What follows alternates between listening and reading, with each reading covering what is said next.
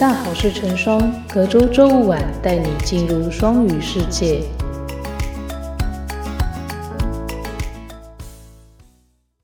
各位听众，大家好，欢迎来到 NTPU Bio Voice 第一集好事成双。那今天呢，我们很荣幸邀请到语言中心主任蔡慧茹。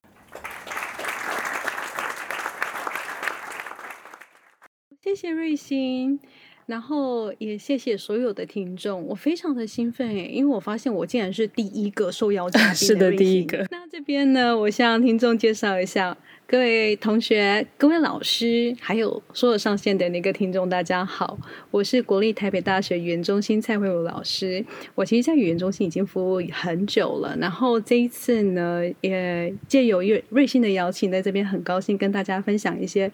双语的甘苦谈，当然还有一些语中的业务这样子。有关于双语的一些问题啊，是想要请教一下主任。那第一个就是说，呃，您当初在得知教育部要推动这个双语计划的时候啊，你的想法会是些什么呢？在台北大学，我们其实，在最早最早，除了教学卓越计划，还有那个迈向顶大计划，再来到那个最近的深耕计划，其实我们很早很早就在准备了。在行政院早在一开始的时候，它其实就列明，就是在各大专院校里面呢，它要增加专业科目英语授课的学分数，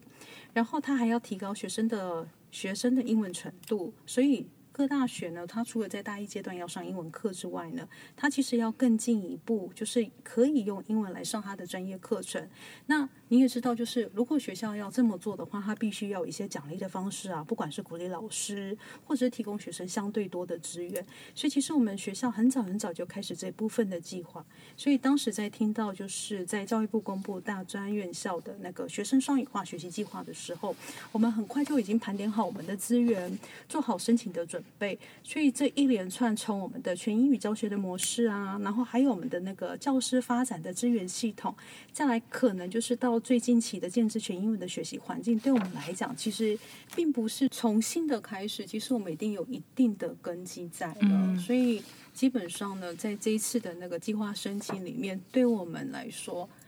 一定有一定的基础了。这嗯，所以样子。做的准备还是蛮足的，有点像就是不敢只欠说，不敢说非常充足，万事俱备，只欠通风但。是对，但是真的不是一开始好，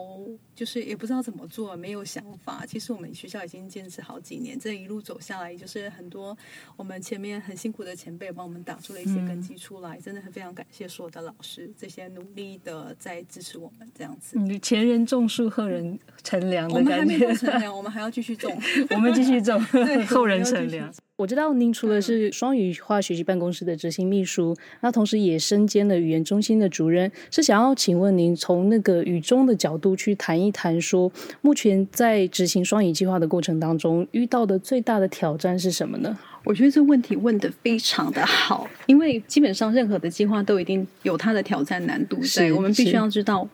难度是什么，然后我们怎么做。那这边我要再讲说，执行双语计划其实最重要的应该就是我们讲的学生，他基本上就是以学生为主体，要培养学生的英语一定的能力。那我知道在这个过程中，一定有很多人。叫好的，一定有很多人担心，所以其中我们在讲说要强化学生英语力，来推动他的全英语授课业脉的课程。那针对教师，不管是学生，其实针对教师也是一样，在教师及学生的面向的问题啊，一直是我们最大的考量。所以我们在规划这个计划的时候，或是在执行的期间，我们是希望。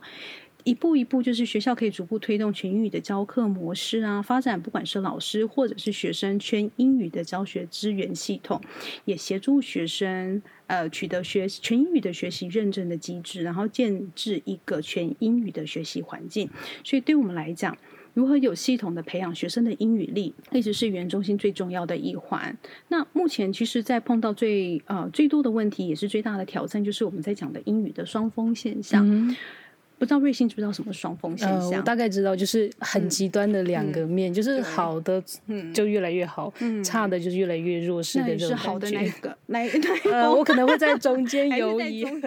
双峰现象这个难题要怎么样解解决呢？对，其实我们一直发现，就是这个双峰现象一直都是存在的，因为学生的英语力程度。过大，这个可能就是回到原本的，是不是有城乡的差距，或者是有教学资源使用上的一些，不管是阻碍啊，这个都是它原本原先就有的。那再进入到我们的大学端，其实我们还有另外一个要考量的，就是那个学习障碍。嗯而且它这个学习障碍不单单只是学科的学习障碍，它可能会变成双重的，在学科上，在英语上。所以，其实，在大学的阶段，我们重的是专业学术能力的养成。你懂不懂这个科目？你懂不懂这个专业？所以，很多的教授他其实是很担心说，我用中文教学生都听不懂了，我还要再用英文解释吗？对啊，是不是说学生都根本就听不懂？那这边会不会加重学生的理解程度，还有他的学习负负担？所以他基本上他会产生一个双重的学习障碍。那另外一个考量到就是全英语教育，同学很多同学其实在反映这个问题：全英语教育是否是必要性？然后我们讲说，为了要强化学生的那个未来国际移动力跟国际接轨，多具备一个语言当然是好事，但是各行各业它其实需求其实是不太一样的。那职场竞争力也不单单只有英文而已，所以是不是有给学生一些适性发展的空间，还有一些选择的机会？这都是我们目前面临到最大最大的挑战。那以我这方面，呃，以我的背景来说，其实我从二零二零年开始啊，就受邀到新北市一些国高中观察他们的双语课程，因为其实，在国高中他们在二零一九年在教育部颁行双语国家计划的时候，他们就开始在高中以下。的学校推动一些双语教育，他们希望透过一些普及提升、比平差距，还有重点培育，以是跟我们一样的三个主轴，也以十年为期来逐步推动。所以我从一开始在前年的开始就受邀到一些呃课室里面在做一些观课，那在教学的现场也跟一些老师跟学生在做一些访谈。那我这边在讨论之间，我也发现很多在场域里面会发现的问题跟疑虑，那也试图提出一些建议。那在这几几年的观察之下，我这边的建议，其实我这边要说的就是，第一个，老师跟学生一定要很清楚的知道什么是双语教育，它的定义是什么，它的内涵是什么。双语教育它基本上已经开始了嘛，但是很多数的老师跟学生其实对它的定义跟内涵还是不清楚的，所以以学校的立场应该是说，我们要厘清什么是全英语教育。它的定义是什么？它的内涵是什么？我们是不是可以再加强，不管是论述上或是宣导上，再加强这个部分，让大家更清楚的了解全英语授课就是我们的 EMI 授课它的内涵跟有效性是什么？希望可以再朝着更正确的方向来做一个实施。同时，主要也是降低各方的疑虑跟不安，就降低大家一些不安感。那再来呢，我们还是可以做的就是加强师资的培训，或是提供双语课程的一些诱因。基本上是以语中的立场的话，我们是希望可以弭平一些英语学习的落差。那这边台湾的英语学习环境呢，其实它一直存在的就是我们刚刚提到的那个双峰现象嘛。那这种标榜全英语授课的双语环境，它可能会恶化这个问题。所以，我们语中这边是希望借由系统系的课程，然后还有一些学习的活动，来设法做一些英语学习上落差的一些弥补，然后逐步可以落实全英语授课。嗯，听起来是学校对于这个米平双峰现象，或者是其他的一些难题，有一些配套措施出来了。嗯，那这边还帮语中做广告，有兴趣的话可以看到语言中心的网站，我们有很多的全英语的课程啊，英语学习课程，还有英语学习小组。同学有兴趣的话，都可以来语言中心走一走。那刚刚您提到是说有关于老师的一些诱因啊，我们针对老师或者是学生有没有提供一些就是呃补助啊诱因，让他们愿意去参加这个计划？一定有的，呃。基本上我们在加强那个师资培训，还有提供那个 EMI 课程。那主要原因其实我们就讲说，全英语授课 EMI 的教师，他短缺是最大的一个困境。那为了鼓励现在就是现职的教师，因为基本上你不可能一直在外聘教师做这一块，所以我们要鼓励现职的老师来投入来参加我们 EMI 教师的培训，然后尝试着用全英语的方式来进进行教学授课。那学校这边也是会提供相分的优呃充分的诱因，让教师愿意投入。比如说，我们会补助老师参加训练的费用啊，或者是以加成的方式来加发一些奖励金啊，或是续奖的方式来鼓励教师。那比如这么说好了，我们全英语授课的一个补助机制，为了鼓励老师呢，可以多开一些英语授课的课程，那他 EMI 的授课时数可以加权两倍，原本好像是一点八，现在可以提升到两倍。在确保 EMI 的那个课程品质的同时，我们可以就是提升老师的 EMI 的培训人数跟 EMI 的课程数。那额外的呢，就是针对语言教室的部分，其实我们有相关的专业发展的机制。那我们这边会有呃与其他学校语言中心。呃，课程上的交流或者是奖励的机制，来补助教师来参加一些英语教学相关的研习啊，提升英语课程的品质。那还有就是额外的，不管是在学院里面教师升等的办法、续聘办法、评鉴，还有校级的英语教学绩优谈金的办法，其实我们对于开 EMI 课程的老师都会额外的加分。嗯，听起来诱因还是蛮大的哦。嗯，就是可以从一点八到二。听说之后还会更高一点，我们这里都不敢讲。对，是有很多激励措施。对，教师的部分激励措施还蛮多的。那学生部分呢？学生部分也是有的。就回到我们原本的设计，就是我们学校基本上。全英语授课，它的整个教学设计就是以学生为中心。那希望可以运用一些教学技巧来符合适合的教学情境。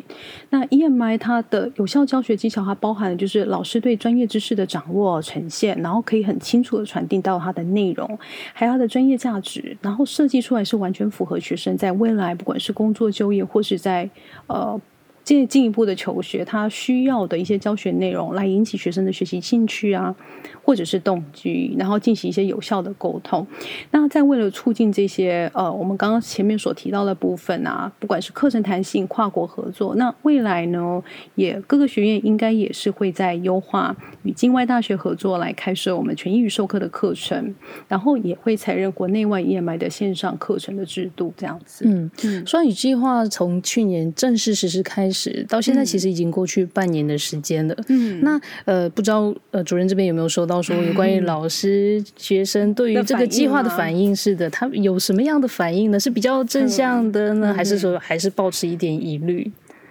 呃，这问题。一样问的非常好，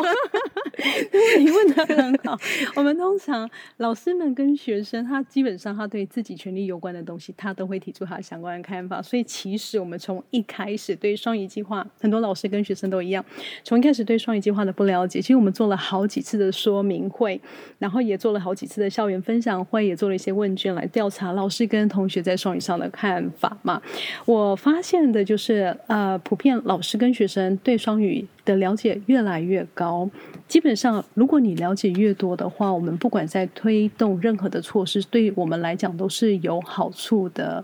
大家对这个了了解，然后也可以再讨论。其实很多事情都还可以，就是我们不能说这个是最好的，但是我觉得它有很多的地方需要老师的声音，它需要同学的声音。我们哪边需要改善，我们哪边需要加强，还有什么？我觉得很多很多都是靠老师跟同学的意见表述。所以不管老师们或者同学们的看法如何，我们这边呢都非常欢迎老师跟同学随时。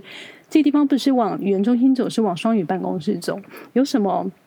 想法都可以跟瑞星表示，欢迎大家来，不管好的坏的，我们都统一的都会收起来。对，所以我觉得这样做的话，是以让我们所有的老师师生们可以更了解双语计划，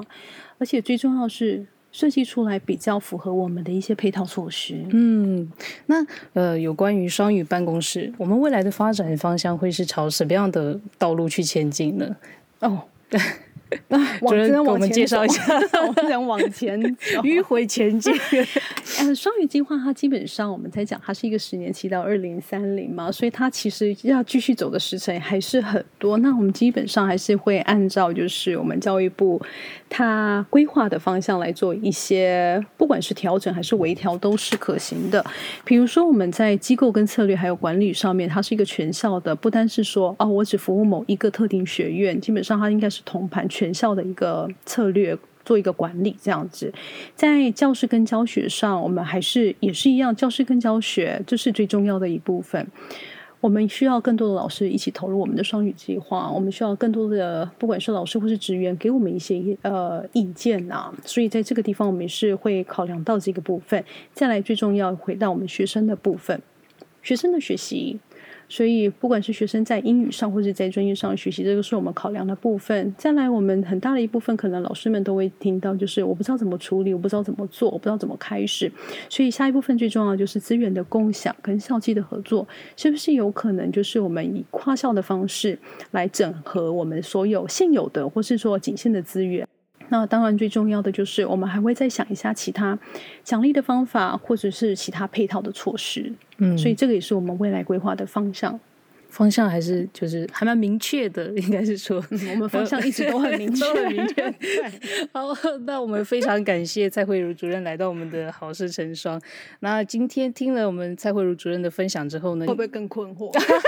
可能会更清楚一点，当然也有可能会越听越糊涂啦。那没关系，没关系，我们好事成双之后会找更多的有关于推动啊老师啊、学生啊相关的我们行政的主管啊，来为大家一一的解惑。这样对对，我觉得这样是好的。就是谢谢瑞星的邀请，也谢谢瑞星的分享。好，谢谢主任。那我们今天的节目就到这边喽，各位听众，我们就下期不见不散。